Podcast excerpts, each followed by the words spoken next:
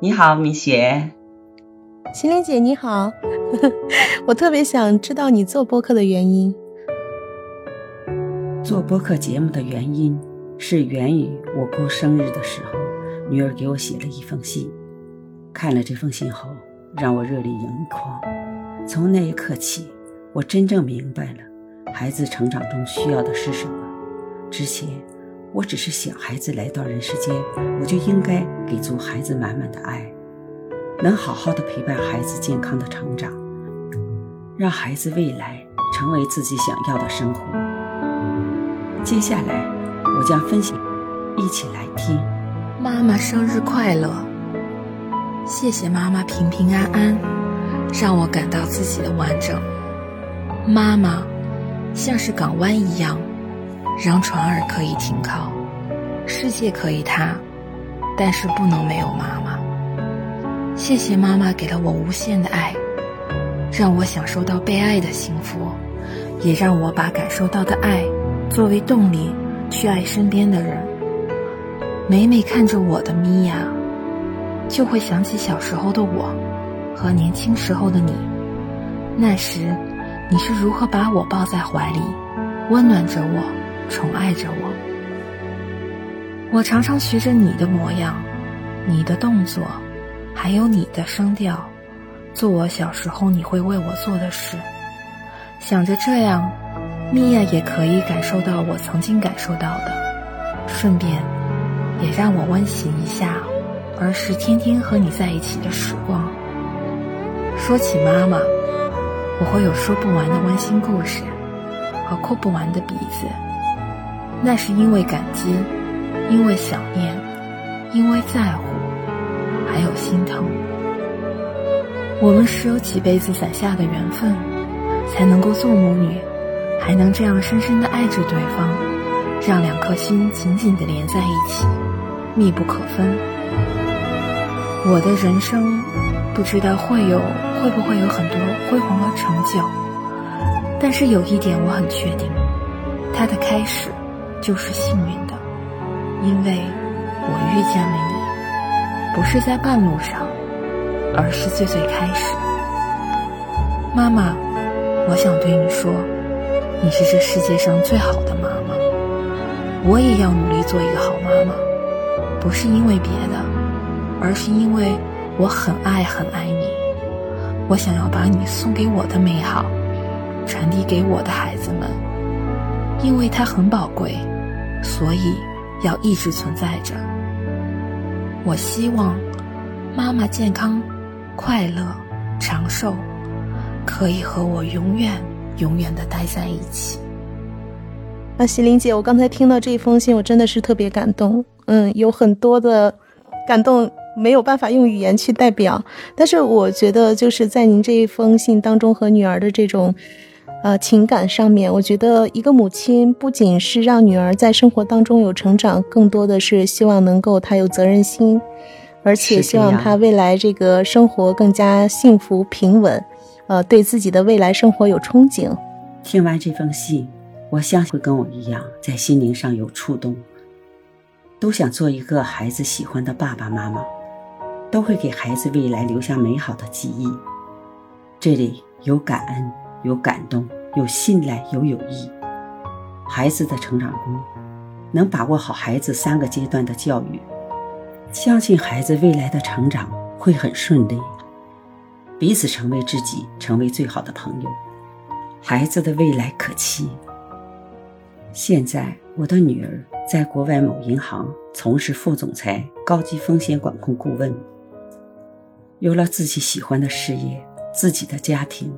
也有了自己可爱的两个宝贝，所以作为母亲的我很欣慰，因为她可以独立、有能力、有责任、有担当去做她自己想做的事情。孩子的幸福就是我们的最大心愿。呃，其实我们都知道，孩子在长大这个过程当中，嗯，从这个咕咕落地，然后有了很多的情绪，有了思想，呃，包括有自己的个性。其实，在这个过程当中，很多问题，呃，比如说孩子在这个身体上啊，包括呃这个思想上，都会有一些我们需要面对的一些问题。到底有没有什么标准答案呢？其实我觉得，对每个妈妈来说，呃，养儿育女这件事儿，其实它挺重要的啊，并且的话，就是每个人的答案都不一样。所以，我其实，在跟席琳姐沟通的时候呢，我就觉得这个观念特别好。呃，我特别想问一下席琳姐，你觉得认为在育儿过程当中最重要的到底是什么呢？我觉得吧，在育儿中呢，最重要的问题啊，就是亲子关系吧。对对对，是的。其实，在亲子关系当中呢，其实有很多我们可以去谈的话题。呃，每个人妈妈的这个一个教育观念和沟通方式都不一样，对不对？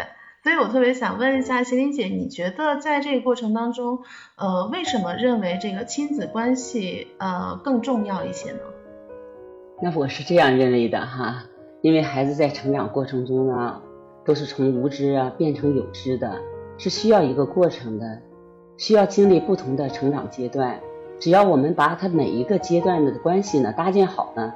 孩子在成长过程中呢，多一份耐心，多一份倾听，多一份沟通，多一份尊重，那多多的陪伴，与孩子同频，就相当于说，孩子三岁时我们在三岁，孩子在八岁时我们在八岁，孩子在十岁时我们在十岁，只有这样呢，才能提高孩子的这个思维的模式。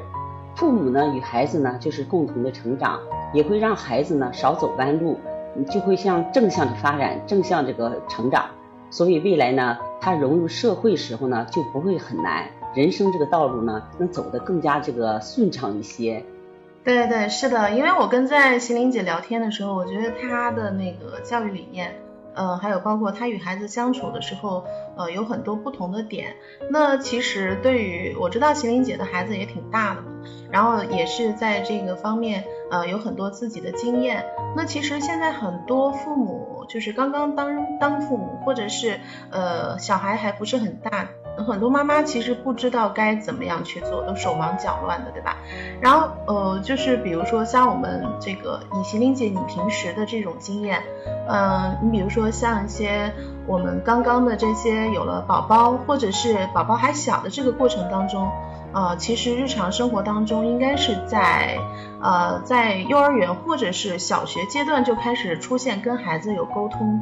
呃，特别想呃问一下喜玲姐，你在这个日常生活当中，呃跟孩子是怎样沟通的呢？啊，我的做法呀是这样的哈，我总觉得吧，家庭啊就是孩子成长的一个重要的课堂，父母呢对孩子的教育态度和方式呢，就是对孩子这个性格的形成呢起着特别重要的作用。那你为孩子树立一个榜样，以及呢，父母的一切的行为会潜移默化的呢，直接影响到你的孩子。孩子就是在一个不断的成长的独立体，他有自己的思想，有自己的情绪呢，或者有自己的个性呢，这都是非常非常正常的事情。咱们就想一想，你说大自然呢都会有风云变幻，何况我们人类呢？所以在孩子成长中呢，如果说我们能很好的接纳孩子的不完美。爱上他这个有缺点的孩子，做好孩子这个心理的抚养，我觉得呢，这就是非常非常重要的。那另一方面呢，我从沟通这个角度来讲呢，我觉得教育呢是有很多很多诀窍的。但由于时间关系，我就跟大家呢来呢说三个例子哈。我第一个例子我就讲如何去建立孩子的自信心。我就记得那时候，就是每次孩子到开家长会的时候吧，我去参加孩子的家长会。老师在家长会上呢，就可能在表扬女儿的哪一方面，说她表现的不错。但是开完家长会回家后呢，女儿第一句就会问我：“妈妈，今天老师啊在家长会说了什么？”我就会告孩子：“我说老师啊今天特别的表扬了你，说你特别特别棒。”实际我当时这样做的这个目的是，就是想让孩子呢更加喜欢上这个老师，喜欢老师的课程。因为现在咱们都知道，很多孩子呢不愿意去上学的原因，就是可能说在这个课堂中呢，老师可能是对这个孩子的一些观点、看法了等等啊，表现出来，让孩子可能有反感，孩子逆反了，反而不愿意去上这个课。那么我就觉得说，如果在课程中呢，我把这个老师这个形象先建立起来了，那在课堂中呢，孩子呢就很愿意跟老师互动。这样是就能给孩子建立呢信心，让孩子觉得变得呢会越来越好，这是我的想法。那么第二个例子呢，激发孩子的责任感。我记得那时候好像是我女儿是，嗯，应该是二年级的时候吧，她有一岁的一个一岁多的一个小表妹嘛来我们家里，在五岁的时候呢，就我女儿就要求我跟我说：“妈妈，我来承担哄妹妹睡觉的任务吧。”实际我当时在想，你能把这么小的宝宝能哄睡吗？结果你说他真的把这个妹妹呢给哄睡了，我当时觉得挺搞笑的哈。我觉得就孩子哄睡了以后呢，就女儿特别有成就感，就是结果到了晚上，女儿就觉得可能是这个成就感爆棚吧哈。到了晚上，女儿就说：“妈妈，我再来哄妹妹晚上睡觉。”但是呢，结果呢没有成功。不管他成不成功，但是女儿能主动的去提出来这个这件事情，愿意帮助妈妈爸爸去来做这件事情，我觉得这也是学习，这也是练习。当你呢不断的重复的这种练习。你就会有一个从量变到质变的飞跃，适当的让角色这种互换啊，让孩子学会了，就是说被需要的感觉，就能激发孩子的这种责任感。当孩子自己能够把一件事情做的，他觉得说真正有成就感的时时候，或者他把这个问题解决很好的时候呢，我就会大大的鼓励他说：“妈妈真的为你骄傲。”所以我还觉得还有一方面了，是吧？对呀，是这样的。我觉得他有了自信心哈。然后呢，就是还有一个例子吧，也是我常用的。觉得说我们在这个成长过程中呢，我们都会犯错误吧。别说孩子是，所以我我们要是帮助孩子从容的呢，去学会呢接纳自己的失败。比如说呢，我女儿就是在考试中嘛，哪一次说考的没考不理想，这不是很正常的事情吗？对他来说就挺大的一件事儿的是吧？对他，他就觉得说我没有必要，特别有成长的过程才最重要，对不对？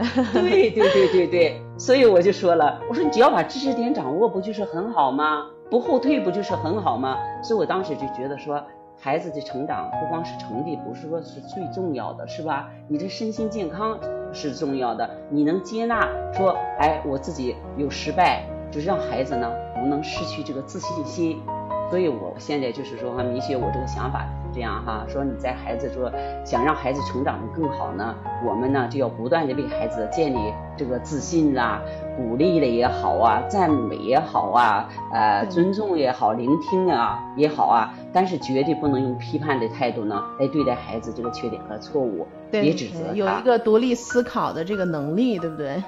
对对对对对。所以，我姑娘总说，我这么我长这么大，妈妈，我就是被你骗大的。我自己觉得也是，真正是这样的，总是拿放大镜去放大他的优点，然后呢，就是鼓励他，猛鼓励他，让他好了以后更好，形成记忆。说，我觉得往前进。所以我当时想法是这样的。对你就是其实让孩子更多的是在这个过程当中去体验，更好的能够让他在这个他的成长过程当中，呃，能够把他看重要的事情，而不是非常在乎这个结果，让他更多的去体验他在成长的一个过程。生命如水，哪一段不美嘛？是吧？对对对，确实是这样的。对，所以所以在这个鼓励孩子这一块儿，其实挺多方式的，包括你像孩子上到小学阶段，他有很多自己独立的思考方式。嗯，对，所以在这一块儿的话，嗯，我听到心灵姐说这一块儿，其实更多的还是让孩子也也换一种思维方式，锻炼他的一些，比如说自主能力啊，对吗？嗯，然后让他感觉在这个过程当中，对，即使失败了也没有关系，呃，也可以来接受这样的一个现实。对对对，就是你既然失败了无所谓。就是人生中，你说我们就算大人一样做事情，你说哪些都是成功的，没有说所有东西都是成功的，你都是在踩踩着失败的这个脚步，呃，然后一点点慢慢成功，让自己变成强大，一点点应该说成长了。孩子和我们一样，都是人。如果说我们跟他是平起平坐这种角度，以他的视野来看这个问题，就说这种失败是很正常的。你你鼓励他，你反正我就觉得我的做法就是你多鼓励他，你多赞美他，鼓励也好，赞美也好，都是为了孩子更好。孩子的前行呢，真正觉得不是寂寞的，是说有父母的陪伴，让他觉得心里呢得到更多的营养，觉得说我前行道路上有人跟跟我一起共舞吧，应该是这样。所以在这个过程当中，除了鼓励，还有陪伴的这个 也挺重要的。因为其实，在现在父母工作其实还是挺忙的嘛，对吧？好多小孩都是奶奶爷爷带。呃，你看我们在这个过程当中，有时候去带一些学生的时候，通常都是奶奶爷爷来接送。所以在这一块，我觉得席琳姐你这一点就特别好，就是呃，一是鼓励，二是能够陪伴孩子去成长，哪怕在这个过程当中他遇到了困难，你陪他一起慢慢的去呃遇见失败，然后来经历失败，然后再从这个失败当中呃得到一个成长。其实我还想问一下，就是席琳姐，你觉得其实，在孩子其实孩子也好，还是成人也好啊，但是在小孩他其实不不太清楚自己有时候什么是对，什么是错。那比如说在孩子面对一些错误的时候，你会怎么样做呢？嗯，我是这样想哈，我的做法通常是这样，在教育时候呢，我们一定切记呢，就是不能用语言暴力和行为暴力，因为你的语言暴力乃至行为暴力，将来都会影响孩子的一生。你是怎样做的，孩子可能就会效仿。所以呢，说父母和孩子呢都会犯错误，犯错误就是一种成长，他是在错误中呢成长起来的。他不知道什么叫错，他怎么知道什么叫对？你比如说，我就有时候跟姑娘会说到这样一句话，我说你呢一个错误呢，你犯一次，妈妈觉得哈是你因为了成长。如果说你一个错误呢，同时在不断的在犯，那那这就是应该是一个问题。你在你成长过程中，你哪怕犯一百个错误，但这一百个错误呢，绝对不是同一个错误。我说妈妈的绝对容错率是非常高，不会像人说容错率特别低，无所谓。你错一点，我要指责你，我觉得不是这样。说人在成长中，你要犯这么多的错误啊，你就是这个不好的孩子。我不是这样定义的，犯错误是允许的。所以孩子做错事情的时候呢，一定的原因。你比如说吧，我女儿做错事情的时候，我一定会了解到这件事情的背后的原因是什么，什么原因促使她做错了这个事情。只有说你了解了真相以后，你才能有的放矢的去加以引导啊。你都不知道她今天做错这件事情到底是为了什么，那她可能是因为帮助了别人，但是说这件事情导致了出现了这个错误。那你能说去指责孩子吗？你可能觉得孩子这还是一种助人为乐的行为，只是说最终的结果可能导致说他犯了错误，但是他是见义勇为啊，你说能是错误吗？所以我是这样想法。所以错是没关系，做错事儿没事儿，但是主要就是在这个过程当中，我们不去指责，而是去引导。对，你看，比如说哈，米雪，我是这样的人呢。比如说呢，就是我就觉得说，我为了说他能更好的，能够更健康的有一个健康的这个身心，所以我每天呢，我都单独有单独的专门时间要陪女儿啊，陪伴她，然后呢跟她聊天。你比如说，我每天放学回来，我第一句话我就会问，我说宝贝女儿啊，今天咱娘俩唠多钱的？哎，有时候女儿就说今天唠五毛钱的，因为我们那阵那时候钱都非常。金贵嘛哈，捞五毛钱就可以了啊。我说捞多少钱呢？他说捞五毛钱的。那从中我就知道，我说女儿今天已经是没发生什么不愉快的事情，所以她没有值得说那种心情的不好啊，会就是当成朋友一样这样去交流嘛，对吧？对对对对。如果他今天他跟我说，他说妈妈今天多捞俩钱吧，我就知道子俊今天孩子是遇到了什么问题了，所以我就会啊，我就会跟女儿说，我说今天发生了什么呢，宝贝？我就会认真的去倾听他心里的感受，他跟我分享他今天所发生的一切这个事情，导致今天孩子他的坏情绪，我让他说出来，我绝对不会限制他，因为我觉得他心里这种不愉快的东西，你不能让他隐藏里头，说我一一次一次压下去，让孩子心里有结，我想把他这个结呢给解开，然后呢，我会告诉他，你告诉妈妈，我妈妈真正想听你的真实想法是什么。有问题不要紧，出现问题啊，妈妈跟你一起来面对，我就觉得孩子这个情绪就慢慢的就会平静下来。或者你去跟他讲，你说宝贝，你做个深呼吸，你释放释放你现在这个不好的情绪。那就这样做以后呢，孩子也是觉得说，哎呀，是啊，妈妈，我现在这个情绪哈比刚才好多了，不像刚才那特别压抑。所以我就觉得说，作为我们为人父母啊。我们真的有足够的耐心去听孩子的想法，我们最终一定会找到一个解决问题的答案。然后然后呢，我们再对孩子呢树立正确的思想，再加以去引导。我相信这个孩子呢，从这个坏情绪中呢，会很容易就是说抽离出来。孩子这个健康成长呢，我们并不是说把成绩放在第一位，而是把孩子的心理健康和身心健康要放在第一位，做到呢有质量的陪伴，让孩子觉得说我不孤独，我有父母，我在父母心目中的我是重要的。当我有事情的时候，父母和我一起来化解这个这这件事情。对，所以在这个时候呢，他其实更多的不是听事儿，而是觉得，哎，我妈妈好像跟我的好朋友一样，然后我的从这个紧张的情绪当中就释放出来，我也愿意跟你去聊，对，对吧？是这样的，是这样，就是这样是沟通啊，大家都没有障碍。是啊是啊，他当跟你成为朋友的这种状态，他从情绪当中，就像别人生气的时候，然后你先跟他讲这个事儿对错，那可能他听不进去。但是小孩其实也是这样子的，他把你当成妈妈的话，可能很多话他说不出来。但是我们从这个角度看到喜玲姐，你有跟孩子去接触的时候，是更多的先去化解他的情绪，呃，先让他觉得哦，嗯，妈妈不会错怪我，然后而是在这个过程当中，呃，是来倾听我的。那这个时候他可能会更多。的愿意去跟你说出问题，从而你也可以去里面去引导啊，或者是陪伴他，那能够帮这个问题解决过去，对吧？对，我就觉得你说开锁吧，你得有钥匙，你这把锁你要用真正说跟这个钥匙不匹配的时候，你也开不了这把锁。所以你想打开孩子的心结呢，你前提你必须先了解，先了解孩子到底他的这个问题在哪里，我们怎么样能帮孩子成长。帮孩子去解决这个问题，而不是说把这个问题呢给压下来啊，让孩子自己觉得说我都无助的那种感觉。我在你们心目中就是没有位置，你觉得我有问题了，你们也不帮我，我这么小，我也不懂得处理这个问题，你们再不指引我，你说我我我怎么办？就觉得孩子真的很挺无奈的那种感觉。我希望就是说我不要做那种父母，我是那种想法。我觉得孩子真正成长吧。对我现在特别，从今天来讲，就是说我回想之前的事情呢，我就讲特别特别快。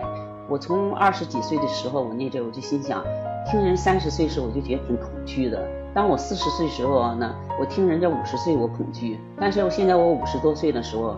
我现在不再恐惧了，因为我觉得说这个人生呢，你已经经历过很，已经在淡定了，已经在做减法了，所以就说很释然了。那么孩子成长这些必经的过程，我们也是在那小时候成长，所以就说对孩子的对孩子的容错率啊，我们放宽点，别太苛刻。对，是的。我刚刚听麒麟姐你在说的时候，我就觉得可能跟孩子沟通，您最重要的就是，嗯，一是倾听，二是来体会孩子的情绪，能够感受到他的这个过程，情绪是最重要的，然后才加以引导。那其实，在这块，我相信很多妈妈在这个过程当中听到你的这些分享呢，也会有一些借鉴。但是也有很多家长在这个过程当中，哎呀，我知道。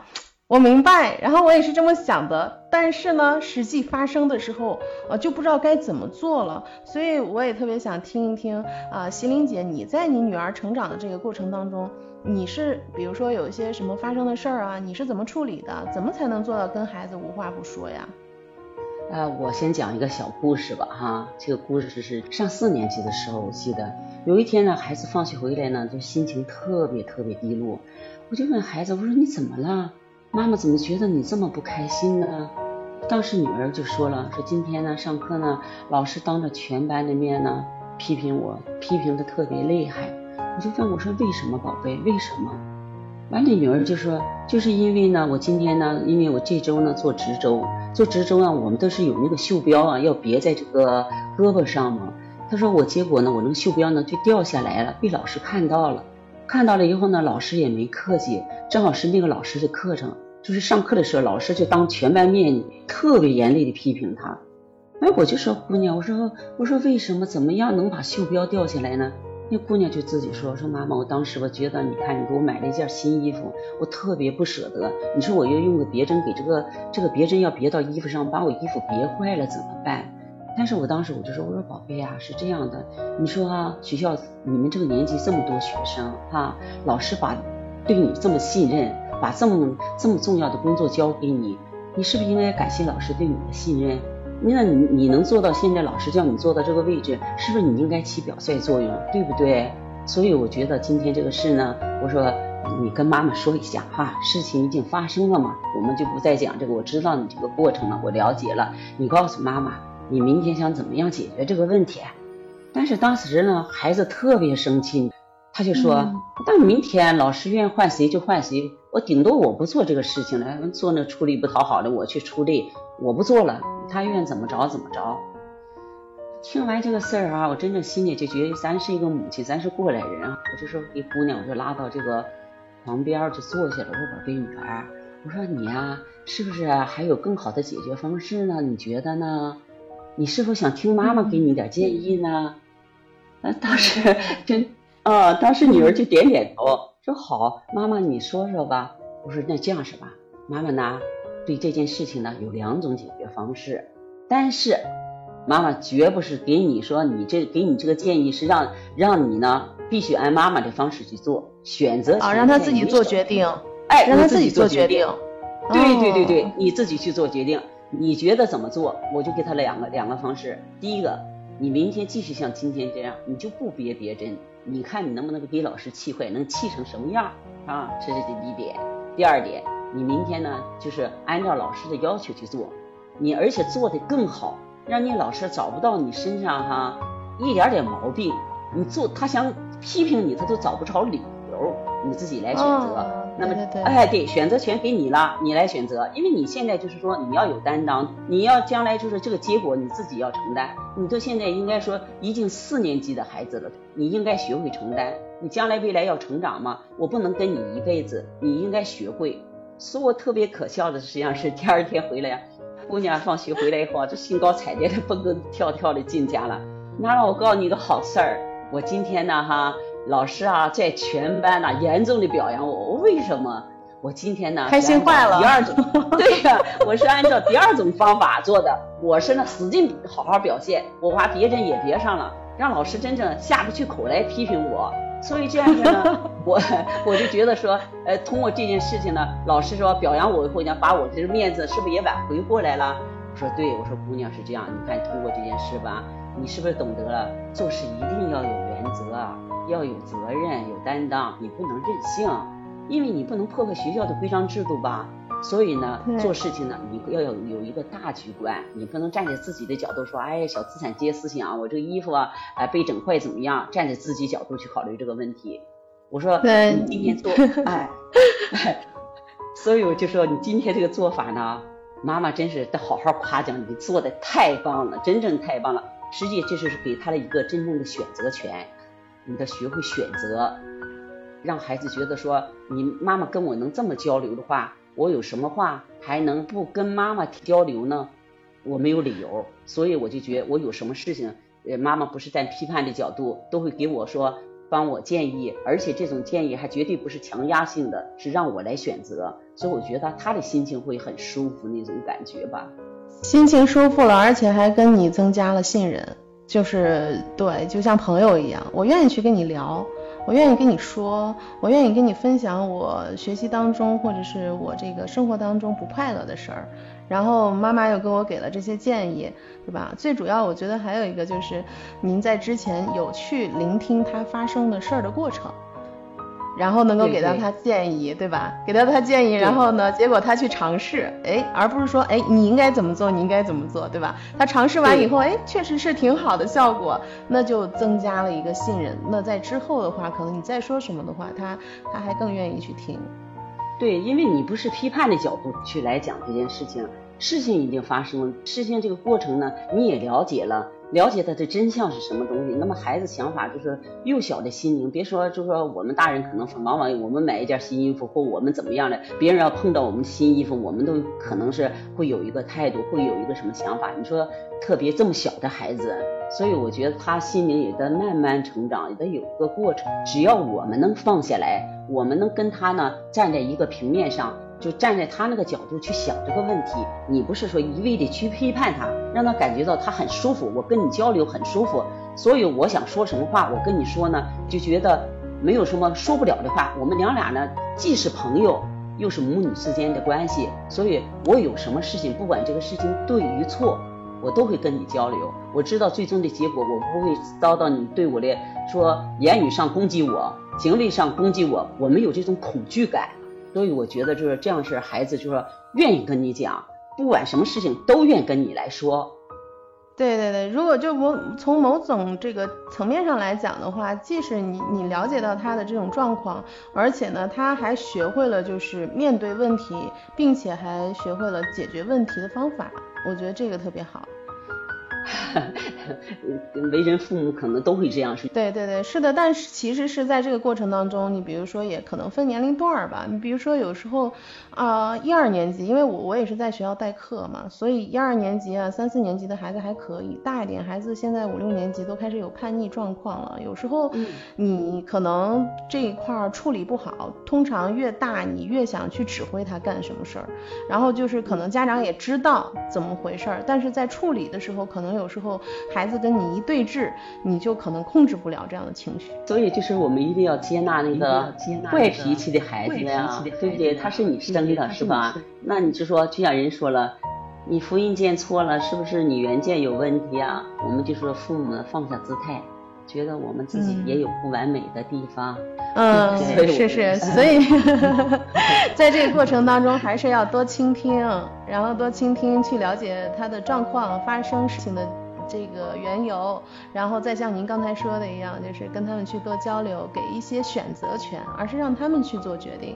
然后等事情发生解决了，哦，妈妈说的这个挺好，还不错啊，那我愿意下次再听你的建议。